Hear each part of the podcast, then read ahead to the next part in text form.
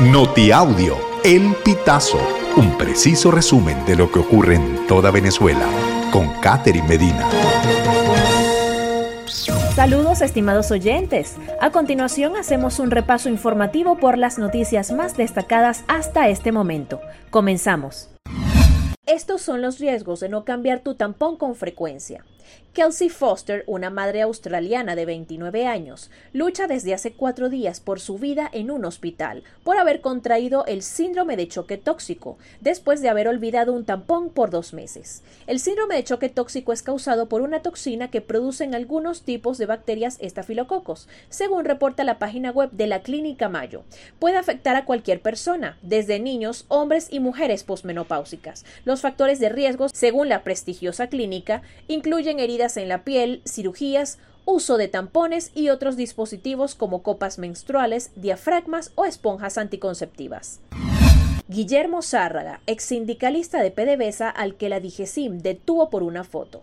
Guillermo Zárraga es un técnico superior universitario en hidrocarburos que trabajó en PDVSA durante más de 18 años. Zárraga ha sido acusado por los delitos de revelación de información confidencial, traición a la patria y asociación para delinquir. Además, el tribunal a cargo de su caso es un tribunal con competencia especial en terrorismo. En Zulia, Guardia Nacional incauta 163 panelas de droga ocultas en cauchos de camión cisterna. El hallazgo lo hicieron los efectivos del destacamento número 112 de la Guardia Nacional destacados en el punto de atención al ciudadano Puerto Guerrero, ubicado en el río Limón del municipio Mara del estado Zulia. El total del cargamento de droga hallado fue de 90 kilos 625 gramos, indicó la Guardia Nacional en una nota de prensa. En Amazonas, periodistas denuncian detención del colega Luis Alejandro Acosta. Un grupo de periodistas y el Sindicato Nacional de Trabajadores de la Prensa de Venezuela denunciaron la detención del colega Luis Alejandro Acosta en las minas de Yapacana, estado Amazonas, hecho que ocurrió en la mañana del viernes 8 de septiembre. Además de activista político y defensor de los derechos de la comunidad LGBTIQ, el periodista Acosta había denunciado situaciones ilegales relacionadas con la operación militar Autana, activada en la zona para desocupar el Parque Nacional Yapacana, foco de deforestación y minería ilegal de oro.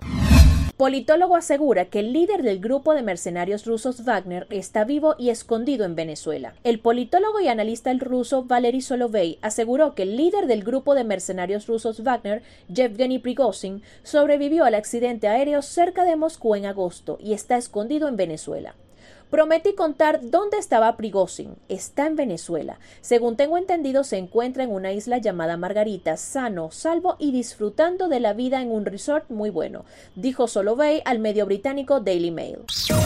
Estimados oyentes, este ha sido el panorama informativo hasta esta hora. Narró para ustedes Catherine Medina. Estas informaciones puedes ampliarlas en nuestra página web elpitazo.net. También Recibimos tus denuncias vía SMS o WhatsApp a través del 0414-230-2934.